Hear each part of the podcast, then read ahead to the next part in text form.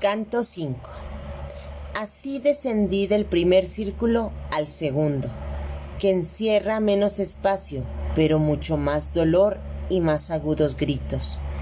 Ahí está el horrible Minos, rechinando los dientes mientras examina las culpas de los que entran. Juzga y expresa su sentencia con los giros de su cola. Quiero decir que cuando el alma desaventurada se presenta ante él, se confiesa plenamente y aquel conocedor de los pecados ve el lugar del infierno no le corresponde y se lo indica ciñéndose la cola al cuerpo con tantas vueltas como sean los grados del círculo a que debe ser enviada. Siempre hay delante de él muchas almas que se presentan a juicio una tras otra, hacen sus declaraciones y oyen la sentencia, y luego son arrojadas al círculo correspondiente. Apenas me vio Minos cuando, suspendiendo un momento su quehacer, me dijo, Oh tú, que vienes al doloroso hospicio, mira cómo entras y de quién te fías. No te engañe la amplitud de la entrada. A lo que mi guía contestó, ¿por qué gritas? No impidas su fatal viaje, puesto que así lo ha ordenado quien puede hacerlo, y no preguntes más. Comenzaron entonces a oírse las dolientes voces y yo llegué allí cuando un gran llanto sonó hiriente en mis oídos. Me hallé en un lugar, en un lugar privado de toda luz, que rugía como el mar tempestuoso, cuando los vientos contrarios lo combaten. El huracán infernal, que jamás se aquieta, arrastra los espíritus y los muelen revolviéndolos y golpeándolos hasta que llegan a la gran cima que los rodea. Entonces son los gritos, los quejidos y los lamentos y las blasfemias contra el poder divino. Supe entonces que son condenados a semejante tormento los pecadores carnales, que la razón somete a los instintos.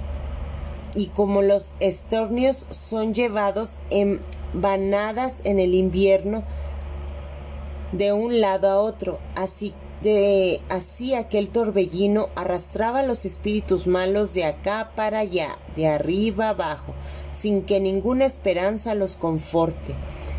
No hay de reposo, sino ni siquiera de que la pena aminore.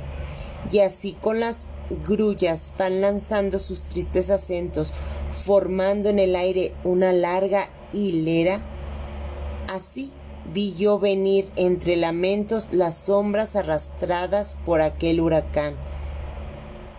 Por esto dije, Maestro, ¿quiénes son esas gentes que así castiga el negro viento? A lo cual me contestó, la primera de esas de quienes deseas noticias fue emperatriz de muchas naciones, y llegó a tanto en el vicio de lujuria que todo placer fue lícito en las leyes para liberarse de la reprobación de su conducta.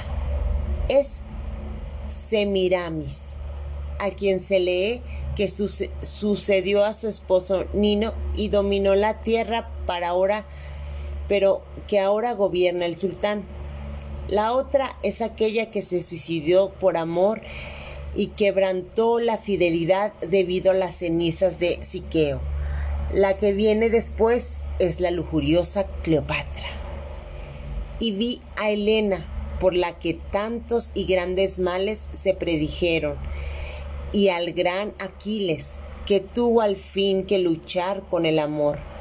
Vi a Paris, a Tristán, y así me mostró y nombró más de mil sombras a las que el amor arrebató de nuestra vida. Cuando oí a mi maestro nombrar a las damas y los caballeros antiguos sentí una gran piedad y quedé como enanejado. Empecé a decir poeta de buena gana hablaría a aquellos dos que caminan juntos y parecen tan ligeros como el viento. Y él me respondió, espera a que se encuentren más cerca de nosotros. Entonces les rogarás por el amor que los arrebata y se dirigirán hacia ti. Tan pronto como el viento se acercó a nosotros, les dije en voz alta, Oh almas atormentadas, venid a hablar con nosotros, si no hay quien os lo impida. Como palomas que, llamadas por el deseo, acuden con sus alas tendidas y firmes al dulce nido llevadas en el aire por una misma voluntad, así salieron los dos del grupo donde estaba Dido, dirigiéndose hacia nosotros a través del aire maligno, atraídos por mi afectuoso grito y las dos sombras hablaron así. Oh, ánima amable y buena que vienes a visitar en este aire negruoso a nosotros que teñimos el mundo de sangre. Si fueses nuestro amigo, el rey del universo, le rogaríamos por tu paz, ya que te apiadas de nuestro cruel destino. Dinos lo que te agrada oír y decir que con gusto te lo diremos y escucharemos, mientras que, como ahora, el viento aquí está callado, la tierra en que nací está situada en la ribera donde el Po desciende con sus afluentes para acabar en paz. Amor que es que se apodera presto de un corazón gentil. Se prendó de aquel hermoso cuerpo que me fue arrebatado y de modo que todavía me ofende. Amor, que a ningún amado dispense de amar, me hizo prisionero del placer, de este tan fuerte que, como ves, aún no me abandona. Amor, nos condujo a la misma muerte. Caína, espera a quien nos quitó la vida. Cuando hube escuchado aquellas almas atormentadas, bajé la cabeza y así la tuve hasta que el poeta me dijo ¿En qué piensas? Y entonces repuse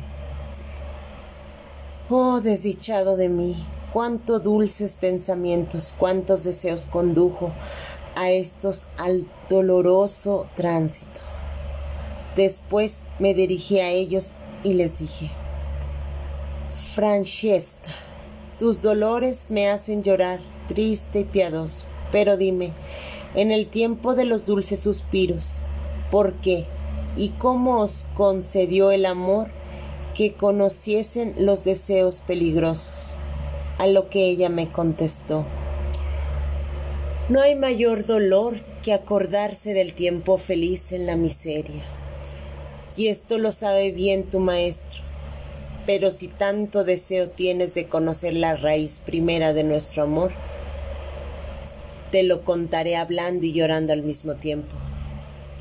Leíamos un día por deleite la historia de amor de Lancelot. Estábamos solos y sin ningún cuidado. Aquella lectura hizo que nuestros ojos se buscaran y que palidecieran nuestros rostros mas un solo pasaje decidió de nosotros, cuando leímos que la deseada sonrisa fue besada por el apasionado amante, este, que nunca se ha de separar de mí. Besó mi boca todo entremecido. El libro, y quien lo escribió, fue para nosotros como Galeotto, y aquel día ya no leímos más. Mientras uno de los espíritus decía esto, el otro lloraba, de tal manera que vencido por la piedad, me sentí desfallecer y caí como cae un cuerpo muerto.